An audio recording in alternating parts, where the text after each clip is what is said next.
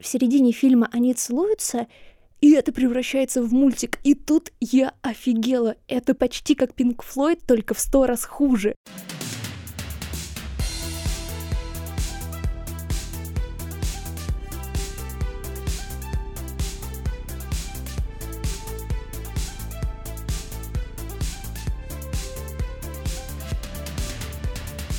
Всем привет! Это подкаст Таку Замекиса, где мы будем рассказывать вам о знаковом, не самом знаковом и вообще не знаковом кино 80-х. Меня зовут Алина Затонская. Меня зовут Эльмира Любаева. Привет! Что ж, раз уж мы говорим о 80-х, то сегодня будем обсуждать премию, которая и появилась в 80-х — «Золотая малина» — хуже которой, наверное, только премия Дарвина, но при этом, чтобы получить премию Дарвина, тебе не обязательно тратить баснословные деньги на производство фильма. И еще периодически не стоит так стараться. Да. В каком-то случае премия Дарвина зачастую это вопрос везения. Или не везения. Или не везения. Ну что, давай вернемся к золотой малине. В принципе, ну, наверное, стоит пояснить все-таки, что Золотая малина — это премия, которая вручается за худший фильм, худшую режиссуру, худшую актерскую игру и так далее. Золотая малина, в принципе, придумана в 1981 году Джоном Уилсоном на частной вечеринке.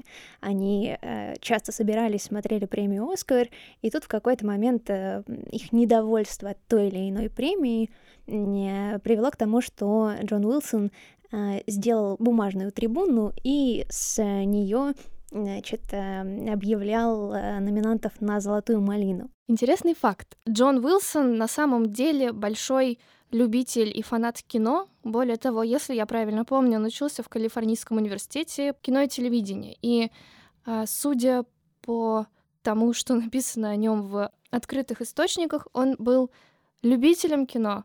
И это дополнительно приятно, потому что он не хейтер, который, знаете, хейтит все, что происходит, и, простите, говнит все, что делают другие люди, а скорее это его такой акт в мир того, что он тоже хочет каким-то образом участвовать и влиять на кинематограф. И очень сильно влияет, потому что известные истории, как э, номинация или лауреаты «Золотой малины» впоследствии теряли вообще все, что у них было, и теряли свои карьеры, и они рушились и сыпались. Это интересно, конечно.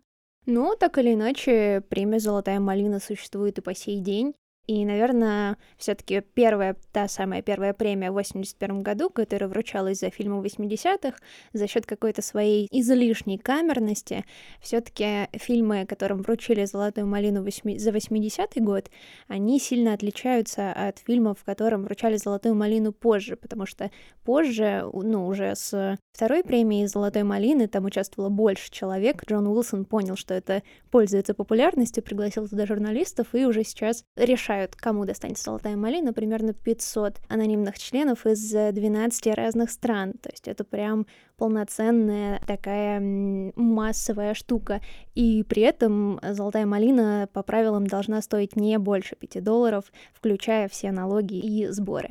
Вручается она за день до Оскара, и это должно быть э, максимально, как бы это сказать, унизительно, что ли. Слушай, получается, что они создали какую-то свою антихайп киноакадемию. И вот, кстати, интересно, являются ли люди эм, участники голосования, являются ли они такими же киногиками, эм, что создатель Джон Уилсон, или а, они в большей степени просто любят похаять чужой труд. Вот это вот интересно. Ну вот, если мне не изменяет память, в 2020 году премия «Золотая малина» досталась, например, фильму «Кошки», или как он назывался. Ну, то есть тебе не нужно смотреть этот фильм, чтобы, в принципе, предположить, что награда абсолютно оправдана. Поэтому я думаю, что в каких-то случаях этим людям достаточно иметь здравый рассудок. И причем, блин, самое смешное в этом же фильме офигенный каст. Как они засунули Гендальфа серого, а потом Гендальфа белого в тело кошки, и сначала нарисовали им, им попы, потом их затерли, а потом снова их нашли. Если в случае с кошками награда понятна и обоснована, то, э, например, «Золотая малина» вручалась Стэнли Кубрику за фильм «Сияние». Что ты об этом думаешь? Я когда увидела, потому что для меня это был новым фактом, о котором я узнала вот совсем буквально недавно, когда ты объявила при честном народе о том, что будет записываться подкаст про «Золотую малину», я удивилась, потому что, казалось бы, что, почему и э, по какой причине Кубрику-то досталось. У тебя вот есть какие-то предположения? У меня лично одно лишь только предположение. Это, финальный, это финальный кадр, э, где Николсон с лицом ну, в общем, замерзшего. Видимо, это было настолько жутко, что... Вернее, это было настолько жутко, что даже плохо.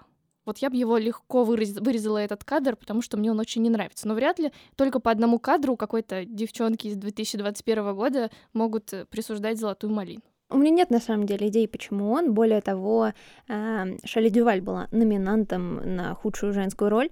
Но у меня здесь объяснение, что вот конкретно она, например, Э, номинирована в 81 году. Соответственно, это все еще та самая камерная премия, э, которая определялась очень узким кругом лиц. Возможно, они решили, что он местами слишком гротескный, например. Э, но при этом другой фильм, который я смотрела, как раз-таки из 80-х, премия, соответственно, вручалась ему в 81-м, фильм «Ксанаду», у него шесть номинаций и одна награда. Собственно, мы потом к нему вернемся, но я честно скажу, что это не худшее, что со мной случалось. И фильмы, которые я видела после, которые там не брали золотых малин, но были на них номинированы, это гораздо хуже. Это прям что-то, что ты хочешь забыть, стереть себе память и никогда к этому не возвращаться. Но вот, например, «Коктейль» с Томом Крузом, который взял награду за худший фильм, вызывает на самом деле у меня тоже какие-то вопросы, но это, блин, это обычный фильм с Томом Крузом. Почему тогда не вручать ему золотую малину каждый раз, когда он выходит со съемочного зала и говорить «Держи, это тебе». Я думаю, э, что с миссией невыполнимо так и происходило в итоге. Но, но кажется, нет, кажется, миссия невыполнима туда не попадала.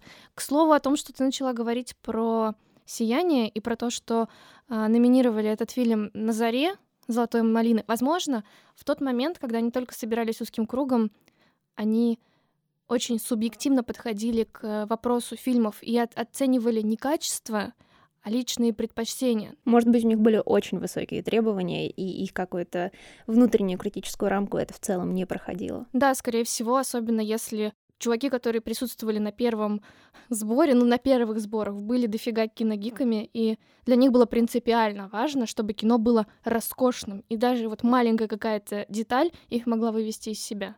Думаю, да.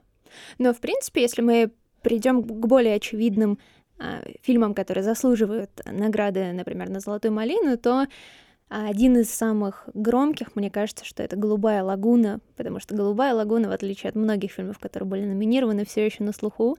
И, например, Брук Шилдс, а, она взяла награду за худшую женскую роль в том самом 81 году, а потом, собственно, и ремейк «Голубой лагуны» с Милой Йовович тоже номинировали на «Золотую малину». Но, кстати, про Брук Шилдс, она получала еще много золотых малин, ну, во всяком случае, была на них номинирована. Э, в результате в 90-х она номинирована на худшую актрису десятилетия, но этим она не ограничилась. А дальше, куда, собственно, идти в 2000-х, она номинирована на худшую актрису века. Но награду взяла не она. Кому бы ты дала награду худшая актриса века? Пэрис Хилтон. Но, но вряд ли это... Нет, Пэрис Хилтон, да, я остановлю свой выбор. Либо на Бритни Спирс, при всем уважении к Бритни Спирс, но актриса она фиговая. Скажи, почему Бритни Спирс? В фильме Перекресток это самый... Короче, короткая история из жизни. Когда была известна и популярна Бритни Спирс, естественно, у меня были все полторы кассеты, которые можно было найти в конце 90-х в Петербурге. И я от нее фанатела безумно. Мне было тогда очень много лет, 6 или 7. И Э, я ждала чего-то новенького, и вдруг узнаю, что выходит фильм Перекресток и Перекрестки, где она играет главную роль. Я такая думаю, ну все. Это уже совершенно точно лучший фильм в моей жизни. Это уже автоматически лучший фильм за всю историю. Так я не ошибалась никогда. Это полу-роуд-муви, полу не пойми что, в самом центре Америки, где-то не до Техас и вот прочие штаты в самом, самой серединочке. Это было очень плохо. И в тот момент я поняла, пусть поет. Кстати, про «Пусть поет». Ты здесь очень близка, потому что премию «Худшая актриса века» взяла Мадонна. О, ну да, это вторая. Третья, вернее. Их три. Три. Пэрис Хилтон, Бритни Спирс и Мад... Не надо. Не надо этого делать. Ну, в общем, мало у кого получается и петь, и танцевать, и сниматься в кино одновременно. Ты, ты вспомнишь какой-нибудь фильм, который нравится тебе меньше всего с Мадонной? Ну вот прям хуже некуда. Uh, у нее был фильм, единственный плохой фильм Гая Ричи, где он снял свою жинку Мадонну. Называется «Унесенные». Кинопоиск показывает, что у него аж пять золотых малин. Неудивительно. Ну, конечно. Вот. И прикол в том, что, похоже, это один из первых проектов Гая Ричи в Голливуде. Но он поднялся, несмотря на эти пять золотых малин. Ну, скорее, вопреки. Да. Это э, ситуации серии «И на старуху бывает проруха». Вот. Ну, кстати, этот фильм не единственный, который собирал целый комбо из «Золотых малин». Например, в 86 году фильм «Рокки 4» номинирован на 9 «Золотых малин» и взял 5 из них. Жалко, что не пробил страйк. Был бы прик... Было бы неплохо. Да. Рэмбо, кстати, в том же году «Первая кровь 2», забавное сочетание «Первая кровь 2», но ладно, номинирован на 7 «Золотых малин» и взял 4. Ну, в общем, это был какой-то плодовитый, если можно так выразиться, для Сильвестра Сталлоне год. Кстати, насколько я помню, поправь, если не права, у Сильвестра Сталлоне как раз-таки большее количество и номинаций, и премий «Золотая малина» за всю историю. Да, да, э, это именно так. Еще знаешь, что заметила? Э, что по какой-то причине все фильмы, которые получают или получали, или были номинированы на «Золотую малину», имеют большой успех в России, потому что э, что «Рокки», что «Рэмбо» были лидерами проката, я имею в виду подпольного проката в салонах в России, то есть все знали, кто такой Сильвестр Сталлоне, все любили Рокки, все еще сильнее любили Рэмбо, потом, как минимум, «Голубая лагуна» и возвращение в, гол- в голубую лагуну. Почему такая проблема с голубой лагуной? Потому что нельзя Голубая говорить... лагуна — это одна большая проблема, вот почему. Точно. Ну, в общем, оба этих фильма имели бешеный успех э, в России однозначно, потому что я помню, что по телеку крутили вторую часть постоянно, ну, видимо, из-за того, что Мила Йовович отчасти россиянка, ну, если уж и совсем издалека смотреть. Патриотично ну, так. конечно. Вот. И первую часть крутили очень много и очень любили, и когда, знаете, а, были вот эти вот анкеты детские, не детские, а для девочек. Да, да, да, да, да, ежедневнички такие. Да, там была, значит, такая строчка «Любимый фильм», и я прекрасно помню, что большое количество моих подрючек писали именно «Голубую лагуну». Ну вот поправь меня, если я не права, успехом они пользовались как раз таки у детей и подростков на тот момент в России, нет? Ну, про голубую лагуну, скорее всего, да, просто потому что это был единственный... Это еще не было Титаника, от которого все потом умерли от грусти и, счастья и любви Леонардо Ди Каприо. Ну да, наверное, это была вот единственная такая романтическая история, которая до нас дошла. Ну вот знаешь, если есть фильмы, которые для русской аудитории кажутся абсолютно классными, во всяком случае аудитории, которая на этих фильмах росла им очень удивительно осознавать, что даже «Голубая лагуна» была номинирована на «Золотые малины», то, например, мне, кстати, было... Я не пересматривала, но мне было сложно а, осознать, что «Дикий-дикий Уэст» с Уиллом Смитом был номинирован. Он, по сути, он, он взял «Золотую малину» за худший фильм и был номинирован еще на несколько «Золотых малин». Я, правда, не пыталась его пересматривать в сознательном возрасте, возможно, мне захочется расплакаться, забыть все, что было, но в детстве мне казалось, что это абсолютно легкий, да, наивный, картонный, но очень даже милый, веселый фильм, который Уилл Смит тащил на протяжении всего времени. Да, согласна, потому что действительно может быть, это знаешь, что он, что шанхайский полдень, это были такие понятные для нас вестерны. Вот вообще, знаешь, ничего сложнее нам не нужно было, и это было хорошо. Возможно, «Золотая малина» у этого фильма связана с тем, что это, кажется, 2003 или 2004 год, и к этому времени Уилл Смит всех достал, потому что вот было перенасыщение Уиллом Смитом, благодаря людям в черном, Фреш Принцу и прочим, видимо, просто вот замучил всех. Возможно, в этом причина. Но как бы видишь, опять же, получается, что очень субъективная премия. То есть, если Оскар, например, если мы, это, наверное, не очень правильно сравнивать, но ну, я почему попро... премия, которая противопоставляет себя Оскару, мне кажется, вполне корректно сравнивать. Ну вот, да, и там все-таки отбор проходит жесткий и как бы правильно выразиться Ну, то есть ты смотришь, ты посмотришь фильм, я посмотрю фильм, еще 10 человек посмотрят один фильм, который номинирован на Оскар, и мы все скажем, он может тебе понравиться или не понравиться, но ты будешь говорить, это хорошая картина, качественная. Достойная, по крайней мере. Достойная, да. Она может не очень сильно нравиться, тебе может... Там точно будет хорошая игра актеров, там точно будет хорошая режиссура, там, скорее всего, будет хороший сценарий. Ну, в общем, вот эти вот пункты опорные. А в «Золотой малине» там как-то вот не совсем понятно, не совсем понятен принцип отбора потому что он реально очень субъективный. Вот мне не нравится тот же самый Уилл Смит, например. Вот, ну, не нравится он мне, что я могу с этим сделать? Поэтому я что, отправляю в топку сразу фильм «Дикий-дикий Уэст», хотя там играет Дэниел Дель Льюис, черт побери, который сыграл там прекрасно, ну, как, как обычно. Хорошо, и что? Вот непонятно. В бандах Нью-Йорка было то же самое. Ну, в смысле, вот примерно такая же роль, если можно, конечно, говорить. Расскажи про фильмы, которые смотрела ты, которые номинированы на «Золотые малины» или брали «Золотые малины», и что ты об этих фильмах думаешь? Ну вот, кстати, смотри, в- вопрос со звездочкой. Второй, э, вторых Звездных войн, эпизод 2, Атака клонов, тоже номинировали на худший фильм. Mm-hmm. Не уверена, что на худший фильм, но Хайдену Кристенсену, бедняге, малышу Крепышу, досталось крепко. Вот насколько... Мне нравится все, что связано со Звездными войнами, и хоть ты тресни. Единственный фильм, который мне не очень понравился, да и то, знаешь, сомнительно так говорить, это, это новый фильм спин Хана Соло. Он, конечно, плох, но все равно ты смотришь его с какой-то приятной ностальгией. И довольно сложно говорить о том, что Звездные войны эпизод 2 плохой фильм. Ну вот я не знаю. Ты смотрела? Да, но я, в принципе, тоже не то чтобы была сильно согласна с э, номинацией на «Золотую малину», но, знаешь, твой опыт просмотра фильмов, которые номинированы на «Золотую малину» или получали «Золотую малину», очень позитивный, потому что мне удалось откопать, эм, ну, редкостный клад. Знаешь, как я это называю? Как? Говнявый джекпот. Вся моя жизнь. В общем, началось все с э, фильма «Блу Сити», как я на него наткнулась. После того, как я посмотрела «Клуб завтрак», я каким-то совершенно случайным образом наткнулась на фильм «Огни святого Эльма», где тот же каст, что и в клубе «Завтрак». Но эта история уже не про подростков, а про людей, которые условно вчера закончили универ и вступили во взрослую жизнь. И те проблемы, с которыми они сталкиваются во взрослых жизни, и то, как они их преодолевают, и то, как они это между собой обсуждают и чем делятся, очень хорошо в этом фильме обсуждается. Соответственно, я пошла дальше и увидела, что есть фильм «Блу Сити», где играет Джад Нельсон, тот самый, который играет э, Бендера в клубе «Завтрак», и, значит, актриса, которая играет э, странную девочку, ту самую. Меня должно было смутить хотя бы то, что единственный трейлер, который я могу найти на кинопоиске, на иврите. Но меня это не остановило.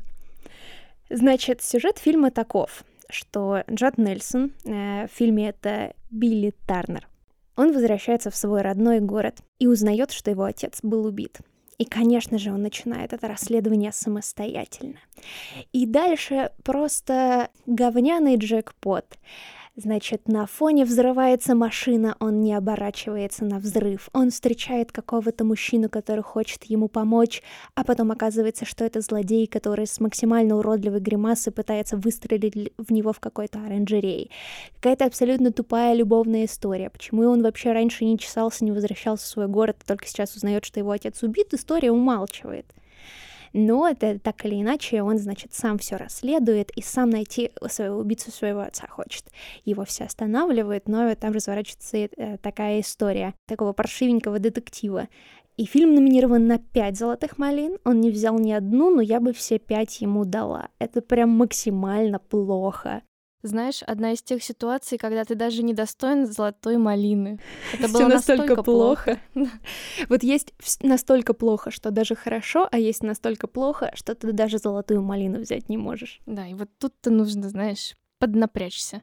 Потому что вот я сейчас вспомнила и подсмотрела, есть фильм «Говард Утка». Да, да, он брал миллиард наград. А я его обожаю. Ну, в смысле, обожала в детстве. А ты к нему как относишься? С такой легкой приятной ностальгией. Просто если я правильно помню, и я боюсь сейчас сказать страшное и что-то перепутать, но все же попробую. Говард Утка — это Марвел.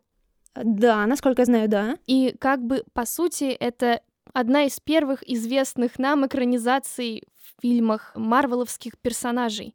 И вот кто бы мог подумать сейчас, что Говард Утку — прекрасный кукольный мультик, где вот эта вот беленькая уточка с чубчиком которая налево и направо разбивала сердца молодых дам, может заработать золотую малину. Да еще и не одну, если мне не изменяет память. Еще вот я просто подсматриваю, написано, что как минимум лучший фильм за ним. Вернее, худший фильм за ним.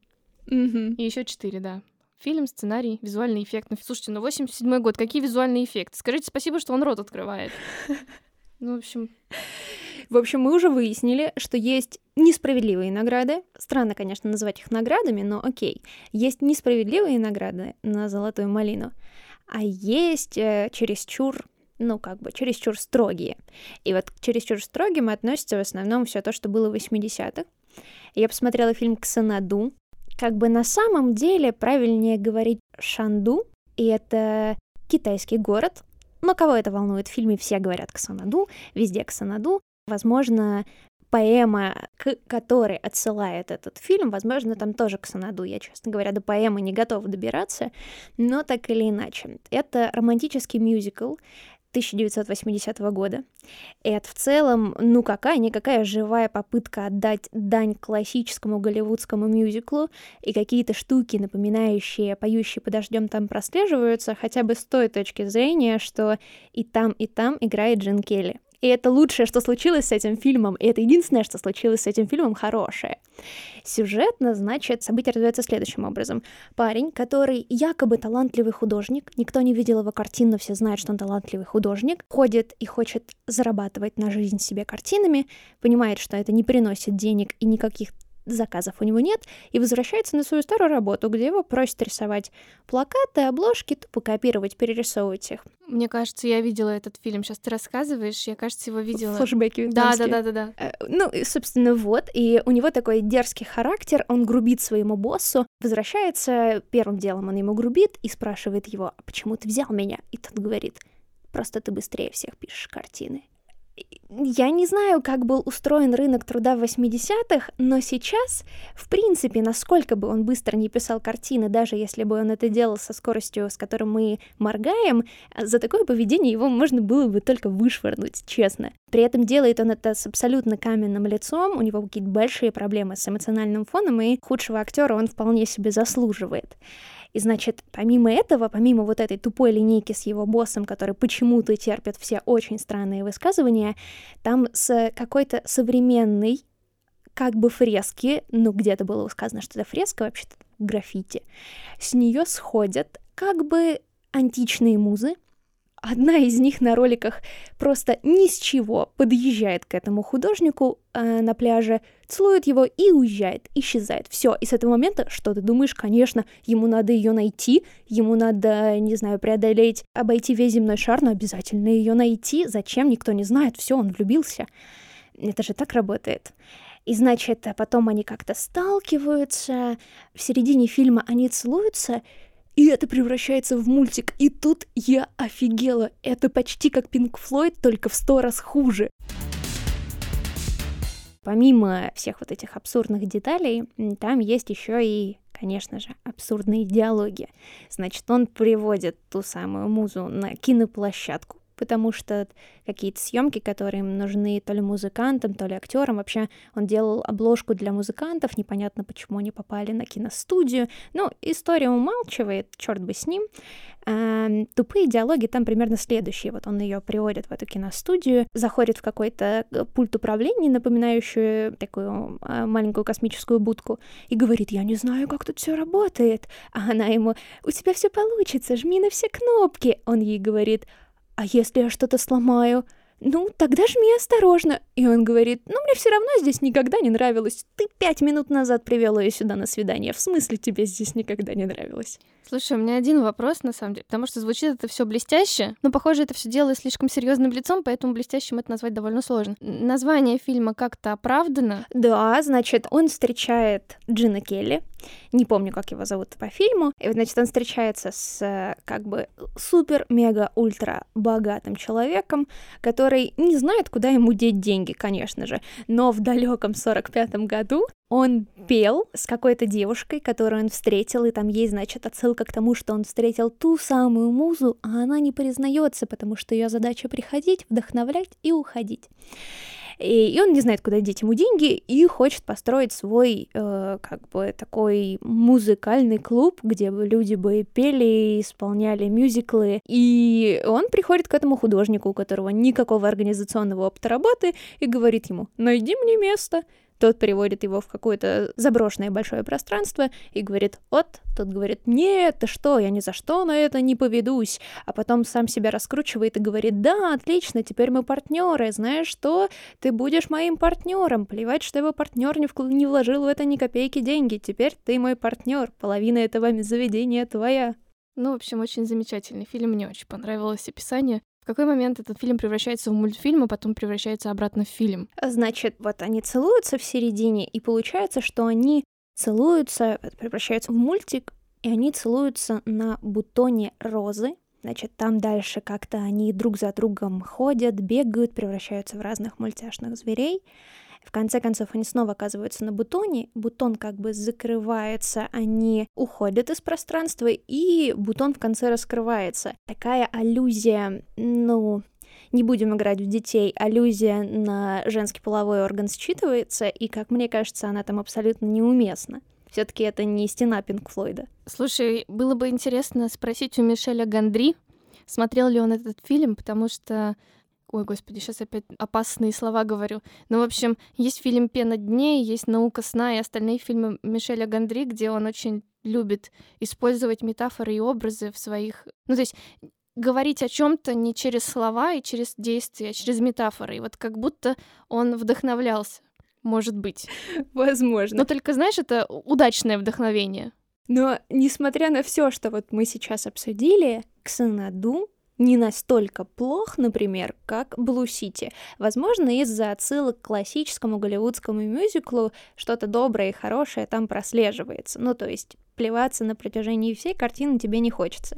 Но, тем не менее, это все еще плохо. Но, вероятно, выходя из кинотеатра, вернее, те счастливчики, кому довелось посмотреть этот фильм в кинотеатре, скорее всего, выходили с выпученными глазами серии «О май гад». Что я только сейчас посмотрел? Нет, в целом это было, конечно, ничего, но, господи помилуй, за что эти полтора часа? Полтора же, да? Да, да. Полтора да, да. часа моей жизни были вычеркнуты к чертовой бабушке. Ну да, и, и что примечательно, возможно, вторая вещь, которая спасает этот фильм, что они несколько раз там подчеркивают, мы же в 80-х, а это 1980 год, то есть они в 80-х условно первый год.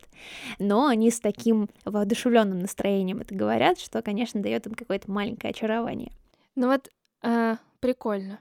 Знаешь, я просто сейчас подсмотрела опять и заметила, что очень много фильмов про космос и инопланетян забирали золотые малины. Удивительно, почему же это? Ну, например, есть фильм «Поле битвы Земля». Это фильм Джона Траволты, который он снял на деньги... Вернее, кажется, что это фильм, который снимали саентологи на, на, на деньги Джона Траволты. Это тот фильм, где у Джона Траволты в носу две трубочки. Ты видела его? Наверняка, может быть, просто попадалась по телевизору. Ну, как бы больше его смотреть и не надо. Там неизвестно, с чего все началось, чем все кончилось, но это было действительно убого. Вот. И еще интересно, что со временем очень много сиквелов и экранизаций получали золотые малины. Вот тоже интересно. И вот тут, кстати, вопрос. Мне кажется, что не всегда это связано с качеством фильма, а, возможно, с теми ожиданиями, которые накладываются на фильм, который снимают, потому что, например, если ты написал классную книгу, вот, например, возможно, почему Кубрику-то досталось по лицу, потому что, скорее всего, очень большая фанатская база у Стивена Кинга, и, возможно, просто ожидали другого, и тот факт, что ожидания не оправдались, повлияли очень негативно на фильм, хотя в целом там ничего такого плохого-то и нет. Да, возможно.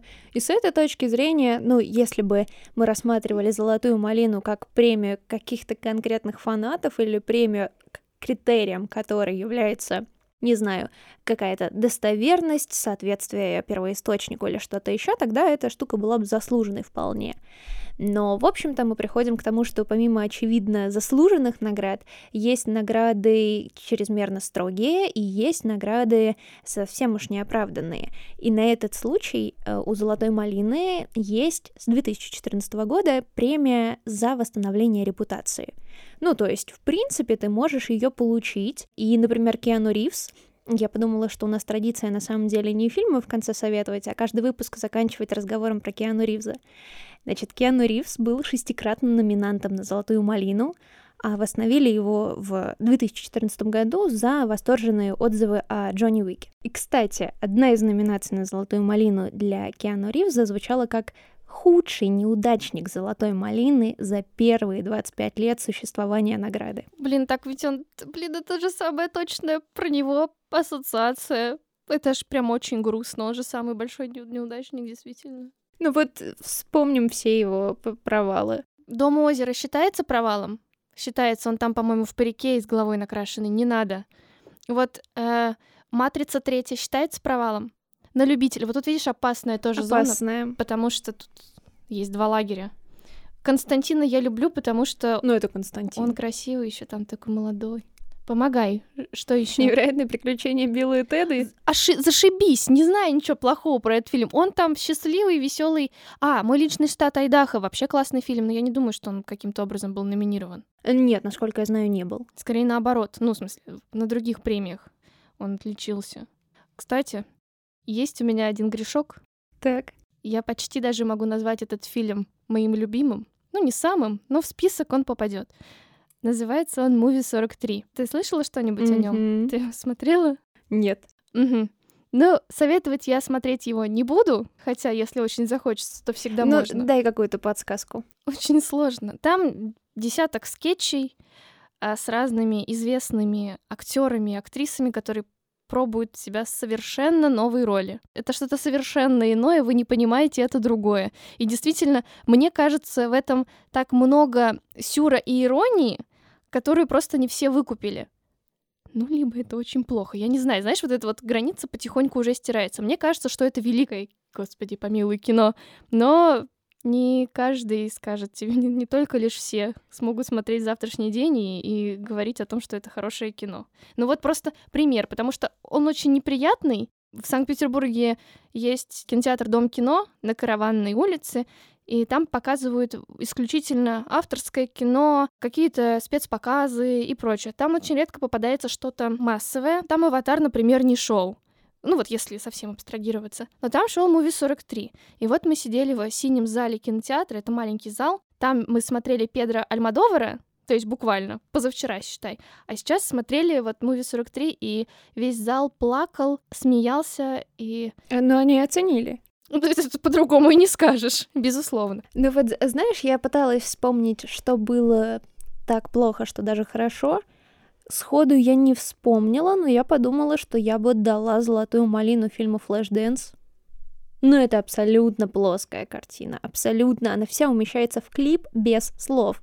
А вот тут вопрос. Смотри, ты сейчас судишь по чему? Судишь ли ты по каким-то объективным причинам? Плохое качество, плохая игра актеров? Или потому что ты сама чувствуешь плоскость? Ну, то есть действительно ли это кино настолько плоское, или оно только тебе таким кажется? Мне сложно это оценить, ну давай так, критерии, по которым я дала бы им золотую малину, это действительно плохая игра актеров. Это абсолютно, ну, с режиссерской точки зрения, мне кажется, что работа проделана минимально, потому что и с точки зрения сценариста, потому что эта штука плоская с той точки зрения, что герои, которые там появляются, они как бы картонные персонажи, за ними не живет человек, ты человека не считываешь. Ты считываешь какой-то идеальный, ну не идеальный на самом деле, ты считываешь какой-то образ книжный, около книжный, такой дешевый, не очень хорошей литературы.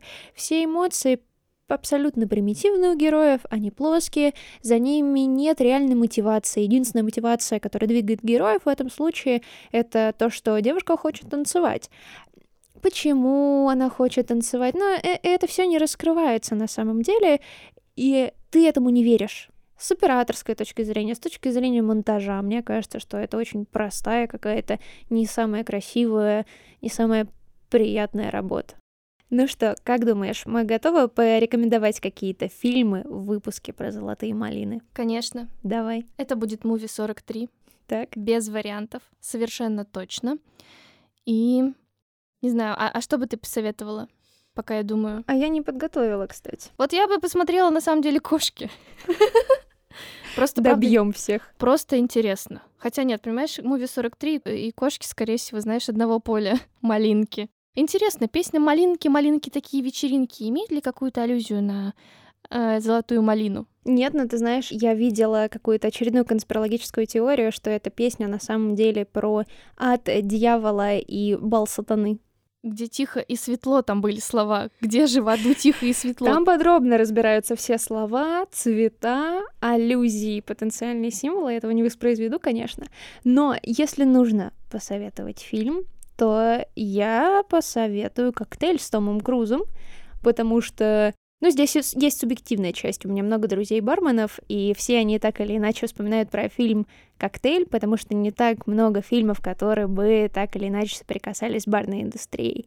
И, собственно, он не настолько плох, он просто... Это просто фильм с Томом Крузом.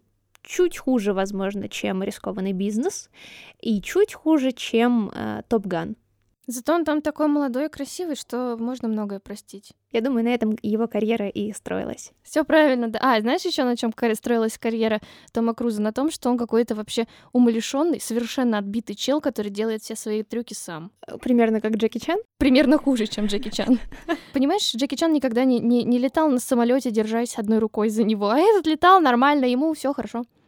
Псих, больной, я вспоминаю немое кино. Блин, я забыла, как называется фильм. Гарольд Ллойд. Да. Он вообще бешеный. Наконец, в безопасности. Лучший да, точно, на свете точно. немой комик. Да, да, давай расскажем о нем. В общем, он тоже выполнял трюки самостоятельно, и это привело к тому, что он в какой-то момент лишился пальцев, если мне не изменяет память на одной руке. Все так, да. Но вот фильм, кстати, наконец безопасности, он никогда бы не получил золотую малину, потому что до сих пор он смотрится на одном дыхании, правда. Ты его смотришь и прям трясешься. Особенно зная, что пусть это и были немножко комбинированные съемки, но какие могут быть комбинированные съемки в начале 20-х годов? Никакие. Никакие, да. И я согласна, что это потрясающий фильм. Я пересматривала его, наверное, год назад, и ты действительно смотришь его на одном дыхании. Да, поэтому давай на хорошей ноте закончим. Смотрите все Гарольда Ллойда, любые фильмы, он самый классный. Ну, почти. Да, его фильмы никогда не получат золотую малину. Пока.